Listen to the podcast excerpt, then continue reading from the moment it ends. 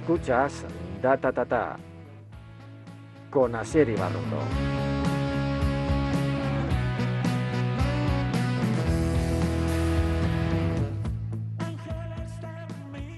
Bienvenidas, bienvenidos al programa número 54 de Data Tata, el podcast sobre comunicación y marketing digital que cada miércoles publica Data Comunicación. Hoy vamos a hablar sobre lo nuestro, sobre comunicación, sobre los aportes de valor que tiene para cualquier organización mantener una relación fluida con los medios, conocerse, hablar y saber el uno del otro.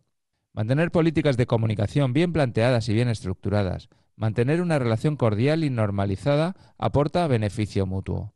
Y a las empresas, incluso a aquellas empresas B2B, gestionar la reputación corporativa de manera estructurada les impacta positivamente en la cuenta de resultados. Vamos a ver si con la conversación de hoy entendemos un poco mejor todo esto y de paso entendemos qué es una radio en el siglo XXI y cómo están en general nuestros amigos los medios de comunicación. Alexa, ¿con quién hablamos hoy? Begoña Marañón, directora de Cadena Ser Euskadi. Alexa, ¿cuál es la pregunta? ¿Cómo tienen que relacionarse las empresas y los medios de comunicación? Begoña Marañón es desde hace 15 años directora de Radio Bilbao y directora regional de la cadena SER en Euskadi. Es doctora cum laude por la Universidad de Deusto, gracias a la tesis sobre reputación corporativa de las empresas de comunicación que presentó en julio del año pasado. En dicha tesis realizó una propuesta de medición desde la valoración que hacen de la empresa los diferentes grupos de interés. Personalmente, lo que más apreciamos de Begoña Marañón es su espíritu y su fortaleza, la capacidad de innovar, de buscar nuevos formatos y de trabajar para hacer de la empresa que dirige la número uno. No en vano, con 146.000 oyentes, Radio Bilbao tiene más seguidores en el territorio que la suma de sus tres inmediatas competidoras. Begoña Marañón, bienvenida a Data Tata. Muchísimas gracias, bien hallada, Sier, gracias. Me, tengo un poco de, bueno, un gran respeto, ¿no? Estar aquí en la SER, con la directora de la SER, haciendo un podcast. Yo que voy de Capitán América, hoy me siento pequeñito.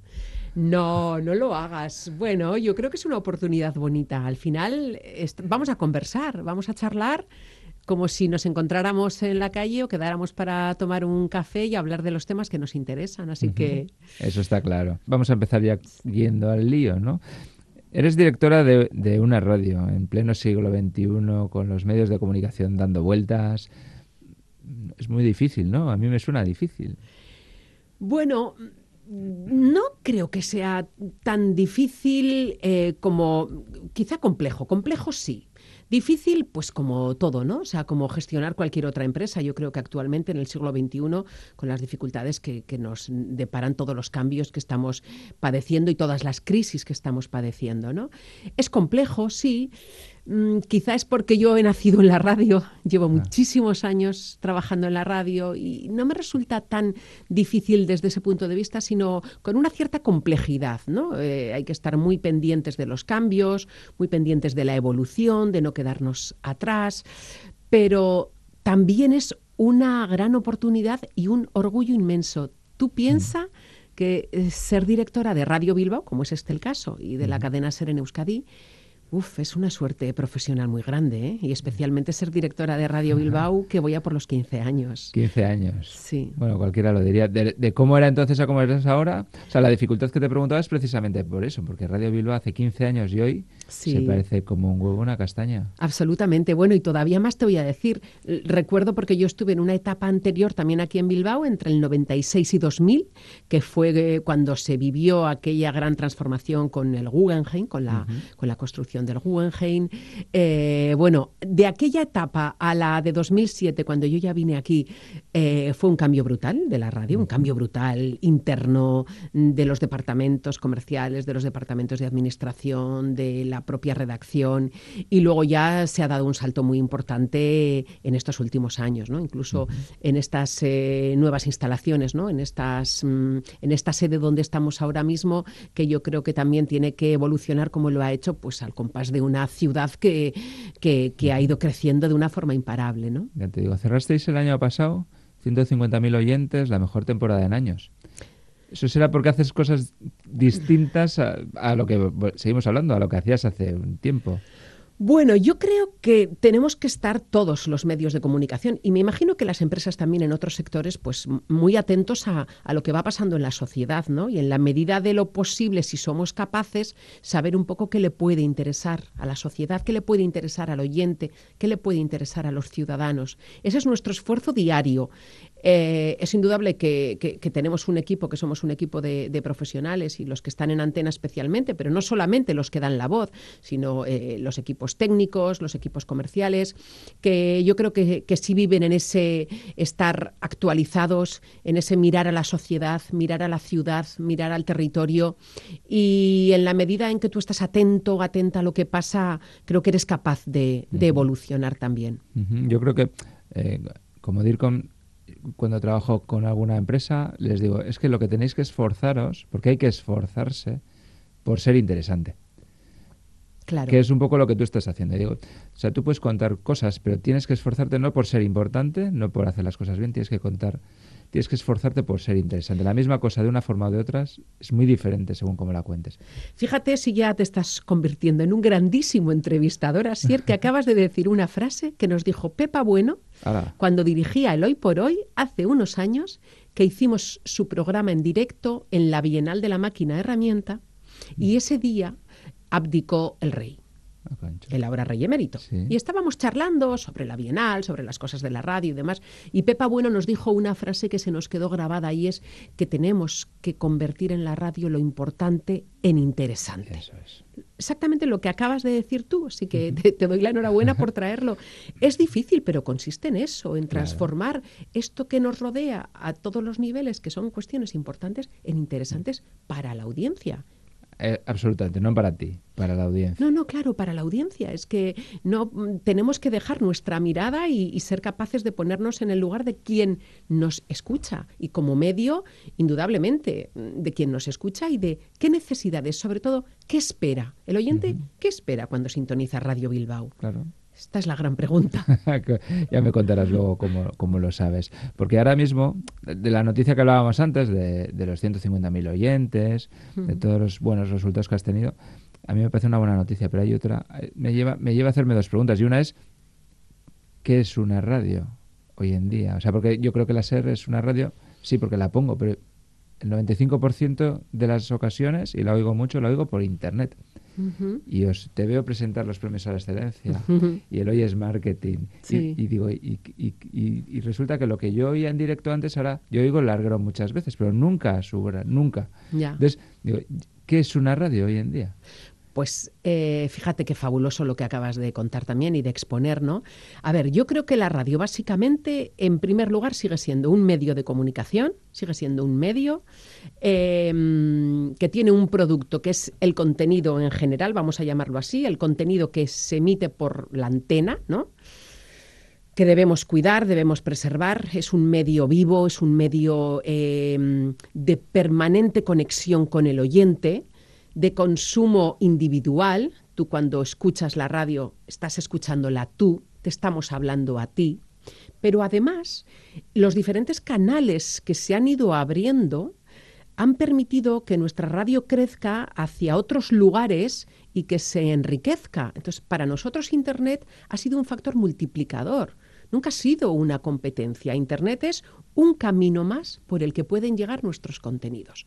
Podríamos decir que la radio seguimos siendo esa fábrica de contenidos, de contenidos radiofónicos, seguimos ocupándonos de la antena, pero hemos visto también oportunidades para acercarnos a nuestros oyentes y acercarnos a la sociedad en otros formatos, como tú estás diciendo, pues unos premios a la excelencia o unos encuentros para hablar de temas de actualidad o otras muchísimas cosas, ¿no? Entonces, yo creo que somos el gran medio como eje principal, un medio vivo, dinámico, que goza de muchísima credibilidad, esto me parece muy importante, y además extendemos por otros caminos que nos ha dado Internet nuestro, nuestro sonido y la creación de otros formatos que nos permiten también acercarnos a otros públicos. Claro, pero, pero lo que era un medio en formato papel, desarrolla, ya cada vez es menos papel y más digital, y encima crea una, eh, un área de audio.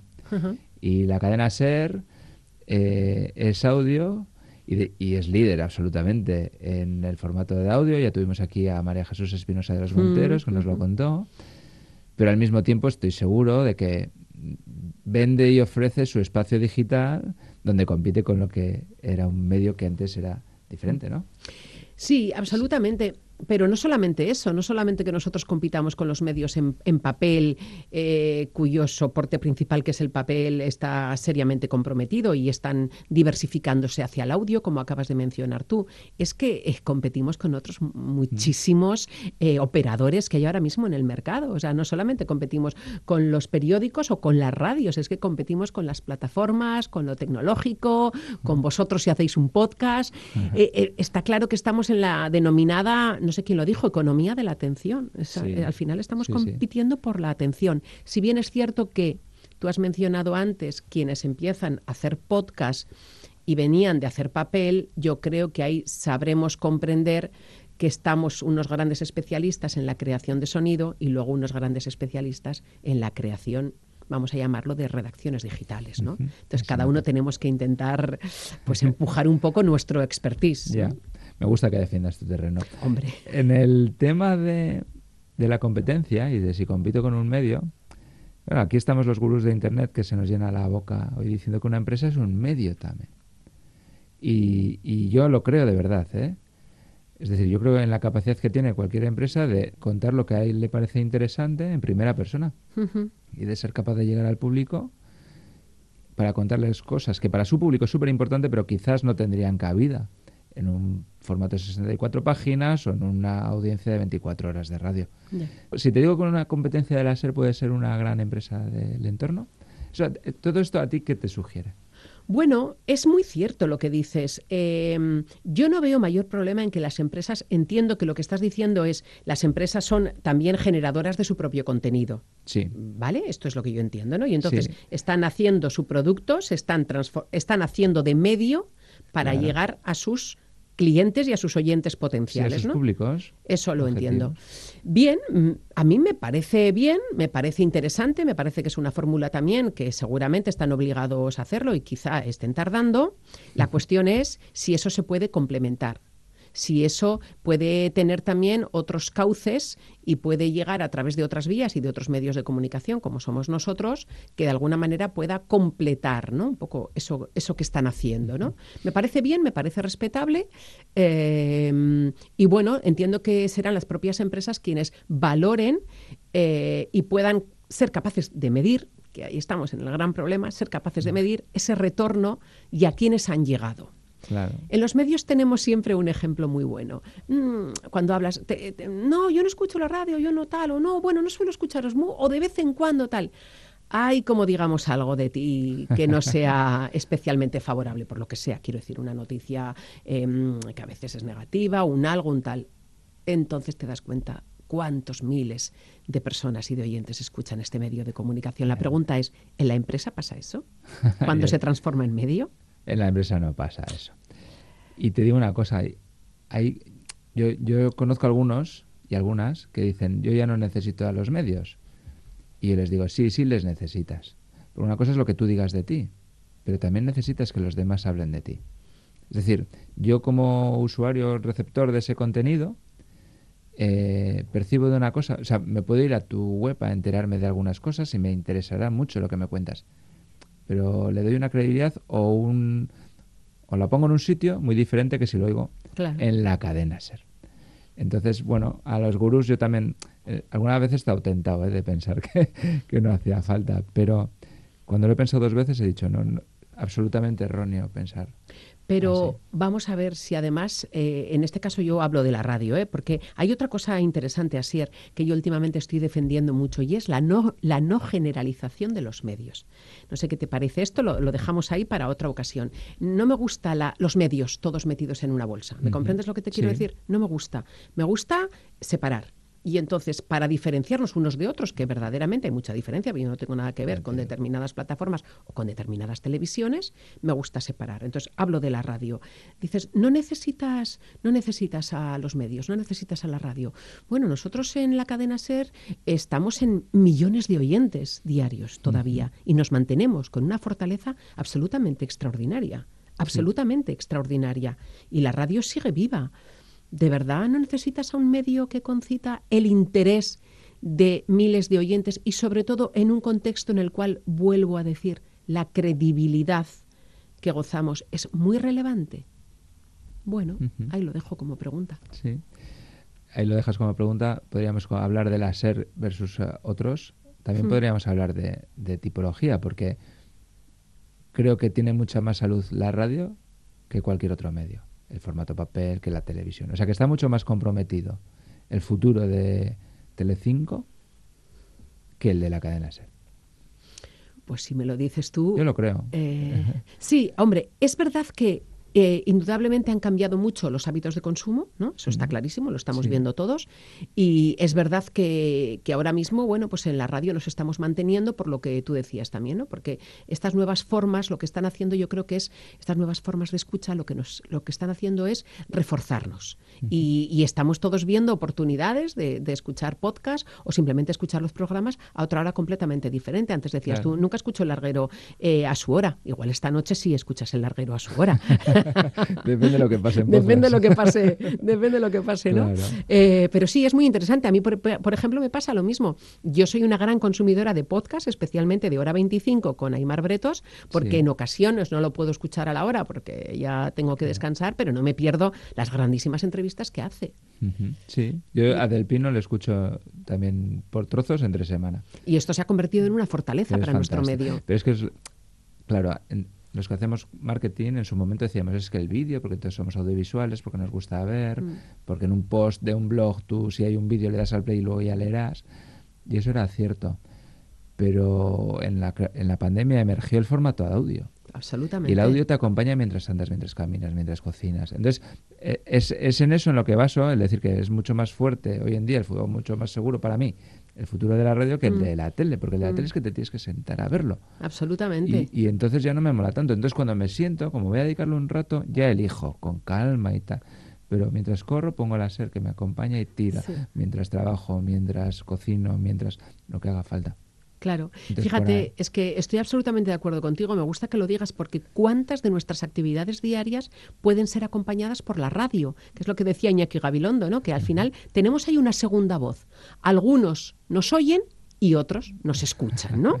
En el sentido, pero ¿cuántas actividades? Yo mismo cuando voy a andar los fines de semana, o los que van a correr, o simplemente si estás paseando, o estás cocinando, o estás en casa, o haciendo otras actividades, efectivamente. Entonces, mm, yo creo que esa también es una fortaleza, ¿no? Esa segunda voz que de repente, pum, conectas y dices, a ver, a ver, ¿qué están diciendo? Quiero escuchar, ¿no? Ya calla, un poco. Y mientras tanto la tienes ahí de fondo. Ahí está. vamos a ir un poco también a pisar otro charco, ¿no? Te iba a preguntar, ¿tú qué le pides a las empresas? Antes hemos hablado de las empresas que pueden mm, ser medios. Mm. Tú como directora de la cadena SER, de Radio Bilbao, que, Radio Ser Euskadi, mm. ¿qué le pides a las grandes empresas y a las pequeñas de, de, tu entorno? Ah, mira, pues muy sencillo, algo muy sencillo. Yo les pido conversar. Conversar. Sí, yo les diría, ¿queréis que hablemos? ¿Queréis que nos conozcamos? Pero no quieren hablar. no tengo la sensación de que quieran hablar mucho porque conversar consiste en decir y escuchar. Mientras que mm, la comunicación de las empresas hacia los medios de comunicación en general y hacia quizá nosotros en particular suele ser más solo de emitir. Te envío esta comunicación o te envío esta nota de prensa o, te envío esto, ¿no? Y ya si acaso. Pero a mí me parece que en una de las herramientas más importantes que hay para la comunicación, que es una conversación, yo echo de menos que las empresas em, se dejen conocer, que permitan establecer eh, cauces de conversación, de por qué no conocernos, cuál es vuestra actividad, qué estáis haciendo. ¿Queréis contar algo? ¿Os interesa nuestro medio? ¿Quieres escucharnos? ¿Quieres saber si conocemos algo de tu empresa? Si nuestros oyentes conocen algo de tu empresa, no conocen, incluso qué imagen tienen de tu empresa. ¿Tú sabes qué imagen tienen de tu empresa a través de los medios? ¿Quieres que hagamos una encuesta de calle y preguntemos por tu empresa? Me parece que conversar es muy básico y a la vez absolutamente enriquecedor para ambas partes. Absolutamente de acuerdo. Yo creo que aquí me has visto alguna vez venir a, decir, con toda la gente que yo, con todas las empresas que yo empiezo haciendo comunicación, les digo, vamos a empezar engrasando la relación. Claro. Tejiendo puentes y alimentando un poco. Mm. Pero yo, ¿qué les voy a contar? Digo, bueno, ¿quién eres? Dice, No, no les vas a... No, no vayas a la SER a contar. Mañana quiero que digas en el informativo que soy sostenible y eficaz. Mm, mm. No, vete a, a- a conocer. Es que ha habido mucha, muy poca cultura de esto, Asier, muy poca cultura, tú lo sabes, y ahora os está costando a vosotros un papelón absolutamente extraordinario, creo yo, que es convencer a vuestras empresas de que tienen que conversar, de Que que, sí. tienen que contar y tienen que, que escuchar también. Mm. O sea, es- ha cambiado el paradigma por completo. Y tenéis un papelón en ese sentido. Yo sé, yo sé que somos vascos y que además presumimos de que no nos gusta contar lo que hacemos. Yo tengo un, una- un amigo que dice, si fuéramos holandeses seríamos los reyes del mundo. Nosotros hacemos bien y contamos poco. Ellos hacen, bueno, regu, pero lo cuentan de maravilla. Y- Absolutamente. sí. Fíjate, en el podcast anterior a este, hablaba con Juan Gómez de la Fundación Cotec, que me decía que algún proyecto de la Fundación Cotec para la innovación tiene seis veces más presupuesto para comunicación que para el proyecto. Y me pareció magia. Dije, joder, esto es algo... pues en Euskadi no creo que exista ni un solo caso de, de- de algo así. Desde ¿no? luego. Porque nos gusta hacer bien, presumir de que hacemos bien, pero no contarlo, pues Mm. si se enteran, ¿no? Claro. ujú. ¿Y, qué- y qué les ofreces? O sea, antes te preguntaba a las empresas qué les pides, me has hablado de conversación, yo creo que es de cajón de madera de pino y que es buenísimo siempre, y en todas mis experiencias aquí ha funcionado muy bien. Pero bueno, ¿y qué ofrece la SER a las empresas que no quieren comunicar o qué? Bueno, eh, el láser ofrece em, pues unos cuantos miles de oyentes, unos cuantos miles de oyentes que podrían estar interesados en escucharte a ti como empresa. Podrían estar interesados.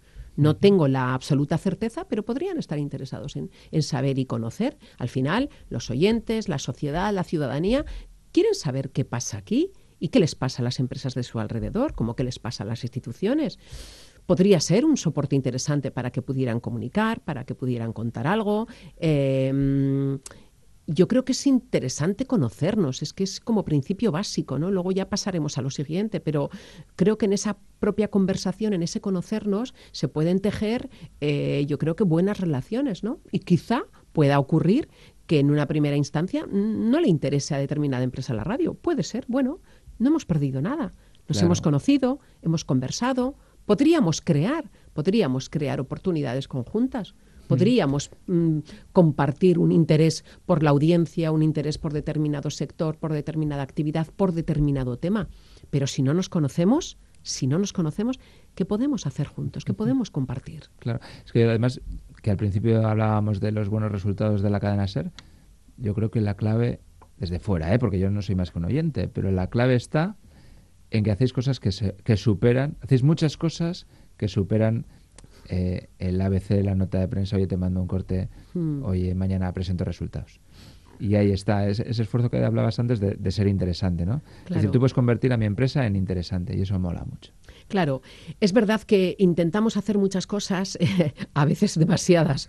A veces planificamos y nos equivocamos en el calendario. Y, bueno, no equivocarnos, sino que, que- que hacemos muchísimas actividades y decimos, como somos un equipo, oye, pues, pues ajustado, bueno, llegaremos a todo. Pues sí, solemos llegar, ¿no? Pero en algunos de estos actos que hemos hecho y de estos eventos, me he encontrado con, gratamente con, con personas que luego me han manifestado estar muy contentas y muy satisfechas de haberse acercado a nosotros, de haber estado en nuestro entorno porque les ha gustado lo que hemos creado. Y además les ha permitido a ellos mismos eh, ponerse en contacto con otras empresas, conocer a otras personas, estar en un entorno que les parece, pues de nuevo, eh, con una gran credibilidad, eh, con rigor, un entorno interesante, cuidamos bien lo que hacemos. Entonces, yo creo que esto es bueno, ¿no? Y esto lo vamos cuidando. Y no mordéis, ¿no? Porque yo a mucha gente, no- hay gente que no se atreve. Absolutamente, claro que no mordemos. Tú lo has visto perfectamente. Yo alguna vez, pero no, Bueno, para nada, en absoluto. Es que ya te digo, creo que vosotros tenéis eh, un mérito enorme si conseguís ir cambiando un poco esta cultura que es muy, muy complicada y es muy delicada y nosotros la, la notamos y la padecemos también, porque cuando nosotros nos dirigimos a la contra, no vamos a una empresa porque tenemos interés, oye, ¿qué ha pasado aquí? Además, a veces cuesta más contar las felices noticias. Las malas, eso es fácil. Ha cerrado tal, ERE, no sé qué, ERTE tal. Sí, pero cuando queremos contar que esta empresa ha crecido de esta manera, que la exportación desde Vizcaya cuando queremos cortar es- contar estas noticias, a veces es muy difícil que nos cojan el teléfono. A veces Mm, es difícil, por es lo que dices tú, no, no quieren contarlo. Y ahí tenéis lo que digo, el papelón vuestro de, de, de convencer de que puede ser interesante, de que puede ser interesante, que no tiene por qué ser negativo. Yo creo que lo- es interesante siempre. Siempre. Tenía, para, tenía para terminar una pregunta de que era cómo ves la radio en cinco años, pero la voy a cambiar un poco y es, ¿tú crees que lo conseguiremos en los próximos cinco años? Vais a tener que trabajar muchísimo, vais a tener que trabajar muchísimo para convencerles. Eh, yo creo que sí, creo que hay una corriente en general, ¿no? Nosotros tenemos muchos conocidos que, que investigan en torno a los intangibles, ¿no? Sí. Eh, como la, la- la propia comunicación, la marca, la, la reputación corporativa, lo- los asuntos públicos, todo esto, ¿no? Entonces, yo creo que sí hay una gran corriente y además está medido y cada vez más estos son factores muy relevantes para la propia reputación de las empresas.